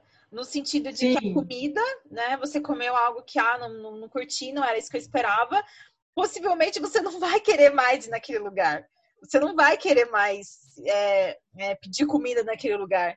Né? Então, isso é uma questão interessante. E, e, e, quando a gente fala isso, assim, do ponto de vista prático da vida cotidiana, é, ah, não, não quero mais aquele lugar, e de certa maneira, por exemplo, isso vai influenciar até nos teus encontros. Tipo, você não vai chamar um amigo, ah, vamos comer naquele lugar.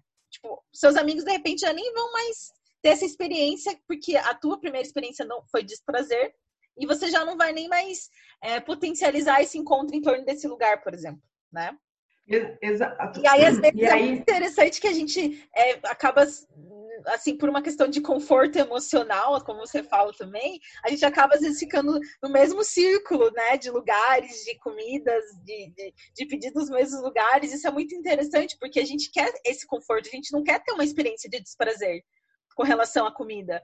Porque daí envolve não só a comida em si, mas tipo o dinheiro gasto mal pago, assim, né? Por exemplo. Sim, e eu acho muito engraçado, porque é, aqueles memes que a gente tem, de falar assim, tem, existem dois tipos de pessoas. Talvez a gente possa fazer, então, tentar sintetizar. Existem dois tipos de pessoas. Pessoas que vão, que o prazer dela está em experimentar algo novo, e tem pessoas que, tipo assim, eu não quero correr o risco, eu vou pelo seguro de algo que eu já sei que eu vou ficar feliz. É, essa entrevistada minha do Rio, ela até brincou, que ela falou assim, ah, meu namorado sempre tira sarro de mim, porque eu nunca quero ir num restaurante novo, num bar novo, porque assim, eu já fui naquele outro lugar, eu sei que eu gosto da comida daquele outro lugar, sabe? Eu sei que eu vou ficar feliz de comer lá. Então, tipo, ah, eu tenho um meio tipo, pé atrás de tentar lugares novos. E tem pessoas que, tipo, não, o prazer dela na experiência alimentar, de ir num restaurante novo, de um bar novo, é justamente experimentar novos lugares, testar novos lugares. É, a, gente, a gente brinca assim, então, quando a gente vai pedir uma coisa está realmente precisando, a gente vai pelo certo. Não, mas eu poderia pedir, tipo, sei lá, uma coisa muito que você encontra em qualquer lugar, uma pizza. Não, mas eu vou pedir nessa pizzaria que a gente sempre pede, porque eu tenho certeza que nessa eu não vou me sentir. Eu não posso correr o risco de me frustrar hoje com isso, porque eu já estou tendo um dia, dia difícil. É, então, acho que isso diz muito mesmo, né? E eu percebi um pouco disso também quando eu estava estudando sobre baixa gastronomia, do quanto que a comida, esses estabelecimentos, eles influenciam a forma como a gente vivencia a cidade mesmo. De repente, um bairro ou uma rua vai ficar marcado para você porque tem um bar que você sempre frequenta lá, um lugar que você sempre consumia frequentar lá. É... Ou mesmo que você nunca frequente, mas você sempre passa por aquele estabelecimento, sente o cheiro daquele lugar, daquele prato, e aquilo já faz parte do teu imaginário nesse percorrer pela cidade, sabe? E aí que é a geografia das emoções. Também, exatamente. E por a isso que a gente calma. brincava que a nossa tese é junta, é dividir, junta. assim, porque as coisas realmente estão muito imbricadas. Sim, porque a gente pode pensar uma geografia das emoções é, pela via da alimentação, né? De como que a gente se conecta emocionalmente com os lugares pelo, pela comida. Sim, e eu acho que é isso, assim, eu acho que quando você fala na geografia dos sabores, isso vai surgir. Se você está falando sobre a relação das pessoas com a comida, sobre as experiências particulares né, dessas pessoas com a comida, o fator emocional ele vai estar presente, inevitavelmente. E às vezes vai, estar tão escancarado da forma das palavras que a pessoa escolhe, sabe? É, para contar aquilo. Você vai pedir para ela te contar sobre um determinado prato e ela vai falar: Nossa, quando eu como aquilo, eu me sinto feliz. Meu, só de meu Deus, de lembrar desse sabor, assim, me vem, me sobe uma água na boca, assim, porque eu me lembro desse momento. É, ou eu me lembro dessa pessoa, eu tenho saudade dessa pessoa. Eu acho muito difícil, eu, não, eu talvez, e talvez seja porque eu sou muito influenciada, porque é como eu vejo a minha relação com a comida, muito carregada nessa carga emocional. Mas eu acho muito difícil conseguir desassociar. Não sei se é possível desassociar o fator emocional, né, é, simbólico da, da comida e do que a gente come e da forma como a gente come. Marina, é, na, na sua tese você coloca de como que na, na, construção da análise do sabor como uma experiência emocional e espacial, é, que conecta é justamente essa relação íntima, cotidiana e pessoal. E a gente né, deu vários exemplos aqui. É, no caso, você trabalhou com entrevistas e, e, fez essa análise de pensar a comida e o lugar, e aí você vê que é exatamente por esse caminho que é a potencialidade e a riqueza do trabalho que você se propôs a, a, a construir para a geografia. Né? Então, a gente comentou de que, é, em torno do debate espacial, há vários caminhos possíveis para poder pensar a questão da comida, da alimentação. E aí, mas eu queria que você trouxesse como último questionamento quais assim, do ponto de vista da tua, do teu trabalho, inclusive, né, de recém-doutora aí, então o negócio está fresco, de qual, assim, no seu entendimento, quais seriam os desafios, tanto teóricos, mas, é, no meu entendimento, assim, metodológicos, inclusive, para abordar esse tema pensando a questão espacial e pensando dentro de uma perspectiva geográfica. Até porque você, como a, a sua formação é, não é originária da geografia, eu imagino que isso também tenha sido um desafio é, mais amplo, né, de uma, de uma abordagem teórica e metodológica de cunho geográfico.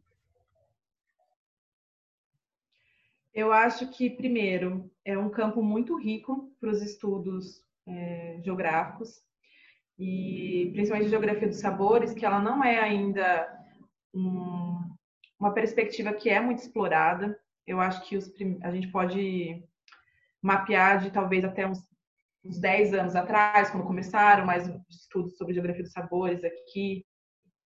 Então, eu acho que tem muito ainda a ser explorado, muito ainda a ser produzido.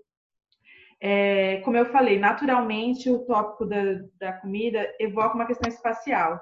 E isso significa que há diferentes perspectivas da gente, como a gente pode trabalhar a comida dentro do contexto né, da geografia. Então, eu acho que são possibilidades diversas que podem ser exploradas, até de tópicos como a gente já comentou por, durante aqui. É, a questão da comensalidade, a questão da relação com a casa ou com a cozinha, as discussões de gênero que podem que surgem também dentro do contexto da questão alimentar, a relação, a influência da comida, da forma como a gente vivencia a cidade, ou até como as cidades foram construídas, porque é, eu assisti até uma palestra uma vez que mostra que algumas cidades, as rotas alimentares de entrada da comida são até hoje as rotas, né, as principais vias de acesso, ou de repente um lugar onde era feito a entrada de carne, até hoje contém os principais açougues, por exemplo, da cidade, quanto que influencia também no desenho e formação da cidade. É, acho que há diversas possibilidades. As dificuldades, primeiramente, que por conta de, como eu falei, na geografia dos sabores ainda é um campo que não tem tanta produção, e então vai exigir, né, também, acho que um mergulho em outras áreas, até pela própria natureza do tema, né? Como a gente falou várias vezes, é um tema que atravessa diversas questões, questões econômicas, políticas, ambientais, é, históricas, e provavelmente vai ser necessário fazer esse movimento de buscar informações em outras áreas, até áreas que já tenham mais estabelecidos, né? O campus, por exemplo, em história, antropologia, sociologia, que inclusive já tem vertentes que tratam só sobre isso. A gente tem o campo de história de estudo da história da alimentação, sociologia da alimentação, antropologia da alimentação, que são campos que já têm um pouco mais é, estabelecidos esses, essas questões. E, e mesmo que não tivesse também a geografia fosse mais estabelecida, é difícil você responder sobre a questão alimentar só olhando através da geografia. Naturalmente, pela natureza do tema, você vai precisar se desdobrar em outras áreas. Essa pode ser uma dificuldade, mas ao mesmo tempo eu entendo que é um abrir de possibilidades, porque vai fazer com que você também se carregue de novos olhares e tal. E acho que isso para mim foi o mesmo movimento de ver de uma pessoa que não é da geografia e que decidiu mergulhar na geografia. Eu não tinha essa carga da geografia, da leitura geográfica, né, em si de uma formação em geografia. Mas eu já carregava algumas coisas de outras experiências, de outros estudos, de outras áreas. Então, ao mesmo tempo foi uma dificuldade, né, porque eu precisava realmente mergulhar, eu me sentia, eu queria mergulhar na questão geográfica, já me carregava, já, já vinha carregada também de outros olhares. Acho que isso pode ser uma riqueza dos trabalhos.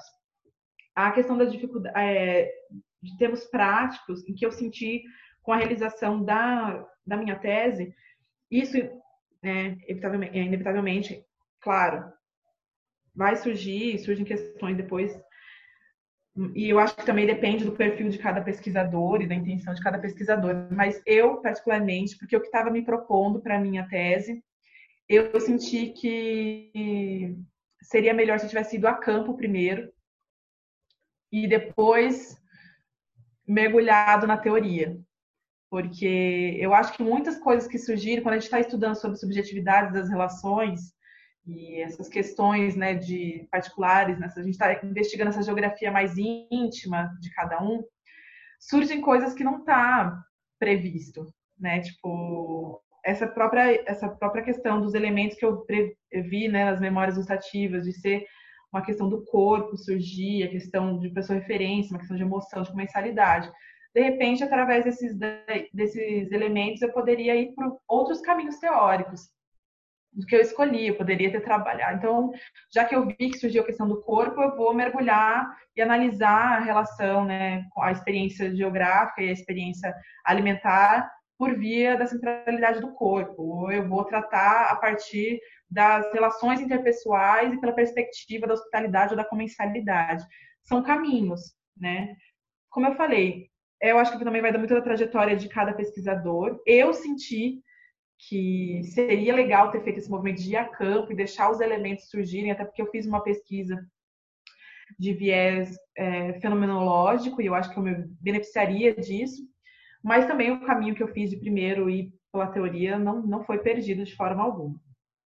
E eu acho que há é, eu acho que há um eu acho que é importante para quem vai né, ir por essas veredas, estudar alimentação, se interessou e pretende, que é também, como eu falei, de entender que você pode, você tem autonomia para estabelecer o foco que você quer dar àquele assunto, é, ou por qual via você quer analisar o tema alimentar, mas se lembrar que realmente é como se fosse a questão alimentar, até faço esse, esse elemento, é como se fosse uma cebola mesmo. Há camadas que estão ali envolvidas que precisam ser consideradas. Então, eu tenho que entender também as subjetividades da relação de cada um, que elas dialogam com contextos, né, contextos diversos, para além da questão ali. E eu acho que as pessoas que também já estudam a questão cultural, questão também já, já estão um pouco mais é, atentas aí, sabem que, né, a questão mais você trouxe até elementos de questões políticas aqui, de decisões políticas que influenciariam ou deixaram de influenciar questão. Então, isso precisa ser considerado, tipo, questões ambientais, questões, às vezes, de aspectos econômicos, né? Isso também precisa ser. Mas eu acho que venham todos estudar comida, tipo, porque eu acho que é um tema muito fascinante, eu acho muito legal, porque é um campo que é facilmente dialogado, né? Porque é muito fácil você chegar a alguém que, inclusive, é uma pessoa que é fora da academia e conseguir explicar sobre, conversar sobre, porque é uma coisa que a gente vivencia cotidianamente e eu acho isso muito importante. Mas há diversas possibilidades de, de desenvolver e acho que tem ainda um campo vasto a ser explorado. É, no caso da geografia brasileira, a gente vê que, é, especialmente pelos caminhos da geografia cultural e geografia humanista, a gente tem visto os estudos em torno da alimentação, né? Nesses aspectos que a gente colocou do ponto de vista mais simbólico, das subjetividades, enfim. É, e eu queria ler, assim, para finalizar, antes da gente ir para as indicações, é uma, uma das questões da sua tese, que você trabalhou também a mesma metodologia que, que, que, eu, que foi as narrativas, e que eu acho que as narrativas elas são um pontapé inicial muito significativo para pesquisas de cunho qualitativo e que enfocam é, é, enfoquem essas questões subjetivas, né? É, que você fala que desenvolver a pesquisa a partir dessas narrativas foi um se convidar para nos sentarmos à mesa junto de nossos entrevistados e pedir que nos permitissem conhecê-los a partir de suas narrativas. Ouvir suas lembranças foi como abrir e compartilhar seus cadernos de receitas, diários e álbuns de fotografias. Nos proporcionou uma troca muito significativa, semelhante ao que se está implícito na, no, na partilha do pão, né? Então isso é uma, uma questão interessante assim de, de a gente pensar, é, como você colocou no meu entendimento, de que é, o foco que você pretende trabalhar, de como você vê a questão da alimentação, da comida, vai te guiar para para essa reflexão é, teórica e metodológica. E, e, como você fala, eu acho que o tema é tão fértil justamente porque nós vivenciamos todos os dias. Né, de diferentes maneiras. Então, assim, de como que nós podemos proporcionar um olhar mais crítico, do ponto de vista da geografia, esse olhar mais crítico de que revele esses aspectos espaciais dessa experiência é, com a comida, né? Então, de, eu acho que tem vários, é, eu falei, vários caminhos aí. Talvez no meu entendimento mais importante é de fato de pensar uh, essas experiências humanas, né? Porque a comida é uma experiência humana nesse sentido que a gente falou de aspectos é, emocionais, simbólicos, enfim. Eu, eu queria fazer um comentário sobre o que você falou, que eu acho que é isso. São diversos caminhos, evidentemente que cada pesquisador, pesquisadora vai estabelecer os seus caminhos, mas eu acho que dentro dos, principalmente dentro do campo da geografia dos sabores, o que a gente está tentando olhar é isso, a subjetividade das nossas experiências, as experiências particulares de cada um com a, com a comida e o quanto que isso influencia como a gente vivencia o mundo, né? O quanto que isso também é fonte de conhecimento e, e eu acho que independente do caminho, ter essa sensibilidade né, de entender que você está fazendo uma pesquisa que fala sobre as pessoas, como elas aprenderam, né, é, sobre o que é comida, como elas constroem essas relações com a comida, como elas se relacionam com os outros através da comida, ou com o mundo, ou com o lugar de onde elas veio, do lugar para onde elas vão. É, e há diversos caminhos metodológicos, é, até depois, durante o fazer da tese, finalizando a tese, talvez sejam possibilidades que um dia eu explore é, de fazer. Pode ser que são, inclusive, caminhos que eu não vi ainda sendo explorados na geografia dos sabores, que ficam aí de possibilidades. Você pode desenvolver, não precisa ser através das narrativas. Você pode desenvolver uma pesquisa sobre a geografia dos sabores analisando cadernos de receita, né? É, no campo da história da geografia já tem pesquisas sobre que analisam ah, cadernos de receita e eu acho muito interessante porque os cadernos de receitas dizem são um registro mesmo de muita coisa, né? O tipo da forma como vai ser descrito os ingredientes, o tipo de receita, isso dá uma análise, eu acho que geográfica também muito na geografia dos sabores seria muito interessante pensar, como a gente já colocou, a questão da casa, ou até uma discussão de gênero, ou uma relação com a cidade. É, você pode pensar também a geografia dos sabores através de filmes, através de música, através de livros. E aí, nesse campo, eu acho muito interessante. Tenho, a gente já teve várias ideias sobre isso, e acho que. É, porque também. E até algumas das minhas indicações vão um pouco por esse caminho, porque eu acho que também é, a academia não dá conta de explicar tudo. Acho que é por isso que também é tão fascinante a gente desenvolver pesquisas, seja na geografia é, cultural, né, nos temas para além da alimentação, ou seja, dentro da geografia dos sabores, que é entender que o cotidiano, para além do, do que das universidades, para além de teoria, para além de conceitos, nos ensinam muito e tem muito ainda para a gente se olhar e aprender e dizer. É, e aí eu queria agora caminhar para as indicações. E aí eu queria saber o que, que você trouxe de indicações aí para se aprofundar sobre o tema. Indicações da Geosfera. Eu separei quatro indicações, depois, quando você estava falando, eu anotei mais uma. As duas primeiras são, então, mais teóricas. É, até você acabou citando, você citou o artigo né, que eu anotei aqui para indicar, que é o artigo Sabor da na e para Geografia. É um artigo de 2011 da GeoSul, se eu não me engano. E os autores são a Lucelena Gratão e o Eduardo Marândola. E é um artigo que, volta e meia, eu, eu volto a ele, porque eu acho que é quase como se fosse assim um, um resumo, uma síntese do que, que seria a geografia dos sabores, ou das possibilidades do olhar né, do sabor, de pensar o sabor. Eu acho que ele é uma leitura super fácil e que trata muito do que a gente conversou. Então, para quem se interessa sobre o tema, ou, mesmo que seja só por curiosidade ou por pesquisar, acho que é um bom começo. Tem um livro que eu uso frequentemente e que eu amo, que chama Comida como Cultura, que é de um historiador italiano chamado Massimo Montanari. E para quem está querendo pensar sobre a questão da alimentar e entender justamente a alimentação por via dessa questão, dessa constru... construção sociocultural, ele é um ótimo começo, ele é uma leitura super fácil, bem leve e gostosa de fazer. E ele traz diversos desses elementos que a gente conversou, sobre como que o que a gente come está totalmente relacionado dentro de um contexto sociocultural, como isso vai sendo construído, né? É, e tem alguns elementos que são comuns aos estudos sobre a questão alimentar e que ali são explicados também de forma muito fácil, como né, a compreensão do conceito de gosto alimentar, a, a própria ideia por trás de, né, de, da comida como cultura mesmo, da onde vem isso. Eu acho que é uma leitura bem fácil, não é um livro caro e é bem é, rapidinho de ler. Agora, indo para indicações que são mais, não são acadêmicas, mas também são fontes de conhecimento, é, tem uma série documental na Netflix a Netflix tem várias séries documentais sobre comida, então, para quem gosta do tema também, tem várias possibilidades lá. Mas eu separei uma que eu gosto muito, que chama Street Food, então comida de rua.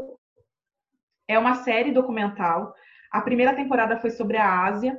A segunda temporada vai ser vai estrear agora dia 21 de junho. E eu tô muito empolgada. Até brinquei com meu irmão, falei, ai meu Deus, que arrepiada com o trailer assim da temporada, que vai ser sobre a América Latina. Então, cada episódio é sobre um país, né? Eles escolheram alguns países específicos dessa regi dessas regiões, e a discussão comida de rua. Então, pessoas, é, cozinheiros, né? Eles, é como se fosse o Chef's Table que a Netflix tem e que foca num, num chefe específico, mas são esses chefs, cozinheiros de comida de rua. E a comida de rua, por si só, é um tema que pode ser explorado muito ainda dentro da, dos estudos da geografia, né? Porque a comida de rua, ela, enfim, ela é uma comida democrática, ela é uma comida acessível, ela é uma comida que está presente no cotidiano das cidades, né? E eu acho que é um campo muito grande também pode ser explorado. E essa série documental é muito interessante, porque ela mostra um pouquinho da história desses cozinheiros, desses lugares, você conhece um pouco através, então, né, do olhar de cada cozinheiro, sobre a relação afetiva que eles têm com a comida, sobre a relação afetiva daquela comida com aquela cidade, com aquela cultura daquele lugar. Eu acho que é uma série super interessante para quem curte o tema e é muito gostoso de assistir. E aí eu queria também indicar é, o livro, esse livro a gente já falou, e você, eu sei que você já leu também, que é o Como Água para Chocolate, da autora mexicana Laura Esquivel. Ele também foi transformado em filme, o filme também é bem... Que é daí para pirar um pouco, né, da questão da, da perspectiva emocional da comida. Claro que, né, e, é, uma, e ela trabalha mesmo com essa dimensão um pouco do fantástico dela, mas sendo bem síntese, não, não dando spoiler, é, uma, a personagem principal, ela acaba trazendo muito para a comida dela algumas respostas emocionais. Então, por exemplo, um momento que ela está muito triste, ela começa a chorar fazendo uma determinada receita por um motivo específico. Quando os convidados vão comer aquela receita, eles também começam a chorar é, desesperadamente. E eu acho que, claro que há uma, né, um extrapolar, né, porque é literário, tem essa, essa liberdade, mas eu acho interessante para a gente pensar as relações emocionais, assim, é uma leiturinha bem, uma leitura bem gostosa, e o livro também carrega algumas as receitas que vão estar na, na história também tem no livro. E aí você falando que aí é uma dica mais para a gente dar risada e totalmente dentro do contexto de quarentena, que é um Instagram chamado Chefes na Quarentena, se eu não me engano. É, depois eu pego o nome certinho para você. Mas aí é para dar risada mesmo, porque como você falou, curiosamente, né, a gente tendo que ficar em casa, ou deveria estar ficando em casa, né? Tipo, algumas pessoas que podem não estão ficando e o quanto isso tem reacendido nas pessoas essa volta a cozinhar coisas e explorar e testar receitas. Só que esse perfil, ele é só com os desastres que acontecem. Então, assim, é, bolos que, tipo, tá lindo na hora que você tira do forno, ele murcha totalmente. Pudins, tem toda uma série só com pudim sendo desinformados e, assim, estraçalhados. Pipocas, assim, destruídas. Chernobyl de pipoca, sabe? E é muito engraçado, porque são é, dessas experiências, assim. E isso também é muito da pra gente. É claro que eu tô mandando para todo mundo que tá ouvindo se divertir, porque eu dou muita risada com esse Instagram, com os registros. Mas isso também diz muito sobre a nossa uma relação emocional com a comida. Quanto que a comida também, o momento de fazer comida pode ser um momento de descontração, pode ser fonte de, de alegria, de prazer, de risada. E, os, e, assim, por si só, já vai trazer algumas risadas, porque os, os resultados são desastrosos, tem umas coisas, umas atrocidades, assim, culinárias, que, tipo, dou muita, muita risada. Depois eu pego certinho o título, mas essas são as indicações. Pensei em indicações mais teóricas, acadêmicas, para quem tem interesse em estudar, pesquisar sobre o tema ou tem curiosidade, e algumas mais de descontração, mas como eu falei, também são fontes de, de conhecimento. Ai, você falando dos chefes da quarentena, eu dei muita risada, porque eu sigo essa conta e é muito engraçado ver é, como que as pessoas se relacionam com a comida nesse momento. É, uma, é um momento de experimentações também, de até de licenças poéticas aí, de de ingredientes, enfim, é muito interessante. É, eu queria indicar também uma série da Netflix que eu estava assistindo, que eu, até você comentou sobre essa de street food, pensando na América Latina, e aí essa série que eu vou indicar também se passa no México, que chama Na Rota do Taco. E é muito interessante, são quatro episódios falando de é, várias formas de produzir ta os tacos no México e, e, como é, tem uma imbricação espacial assim muito interessante. Então cada lugar tem uma forma, isso cada lugar na mesma cidade assim. Então você pega lá tipo cidade do México, por exemplo, num bairro se produz de uma forma, no outro tal, e os ingredientes, os sabores, os cheiros, como faz, é muito interessante. Acho que tem uma, uma perspectiva geográfica incrível e, e traz assim essa questão do ta, dos tacos, né? Que eu acho que é um alimento também que se popularizou bastante, inclusive aqui no Brasil. E, então a gente entendeu um pouco as suas origens, entendeu um pouquinho a história e, e, como que as pessoas no México se relacionam com essa comida é muito bacana. É, tá disponível também na Netflix e é uma série bem até o narrador assim é muito convidativo. Na verdade, o narrador é o próprio taco. Então é muito interessante assim. E um outro, uma outra indicação é de um podcast, que inclusive foi uma indicação de um aluno é, que me enviou esse, esse podcast que eu não conhecia. E quando, enquanto estava montando a pauta da nossa conversa, eu ouvindo o podcast, assim, eu falei, tem tudo a ver. É um podcast do Emicida, que chama Amarelo Prisma. E aí o episódio que eu queria indicar é o Movimento 1, Paz e Corpo. E nesse podcast, pelo eu, eu assisti no YouTube, eu não sei se tem se tá em outras plataformas e tal. É, eu ouvi, na verdade, no YouTube. E ele estava falando um pouco dessa questão da relação dele com a alimentação. É, ele comentando um pouco de, de como que. Uh, daí ele conecta muito com essa ideia de paz e corpo, né? De como que quando ele transformou a relação dele com a comida, transformou também essa, essa experiência emocional de paz e transformou também a própria conexão dele com o corpo dele. Então, assim, de você produzir o seu próprio alimento, tipo, de ter uma hortinha, de ter é, um, um, temperinho ali. É, e aí é muito interessante, assim, e ele traz várias experiências, assim. É, ele fala, aí fala também um viés mais político da alimentação, de como, por exemplo, é, bairros periféricos, eles têm mais dificuldade de acesso a alimentos em natura, né? Então, os, os deslocamentos, eles até falam de um termo bem interessante, que acho que é o deserto alimentar, de como que se você precisa caminhar, andar muito, muito tempo para ter acesso a um alimento in natura, isso já repercute um deserto alimentar. Então, tem uma, uma implicação espacial, né, de, de, de como que é, a, ter alimentos saudáveis, ter alimentos em natura também são escolhas econômicas e políticas, e que isso, é, do ponto de vista da, da, escala da cidade, impacta mais um impacto na, nas regiões periféricas.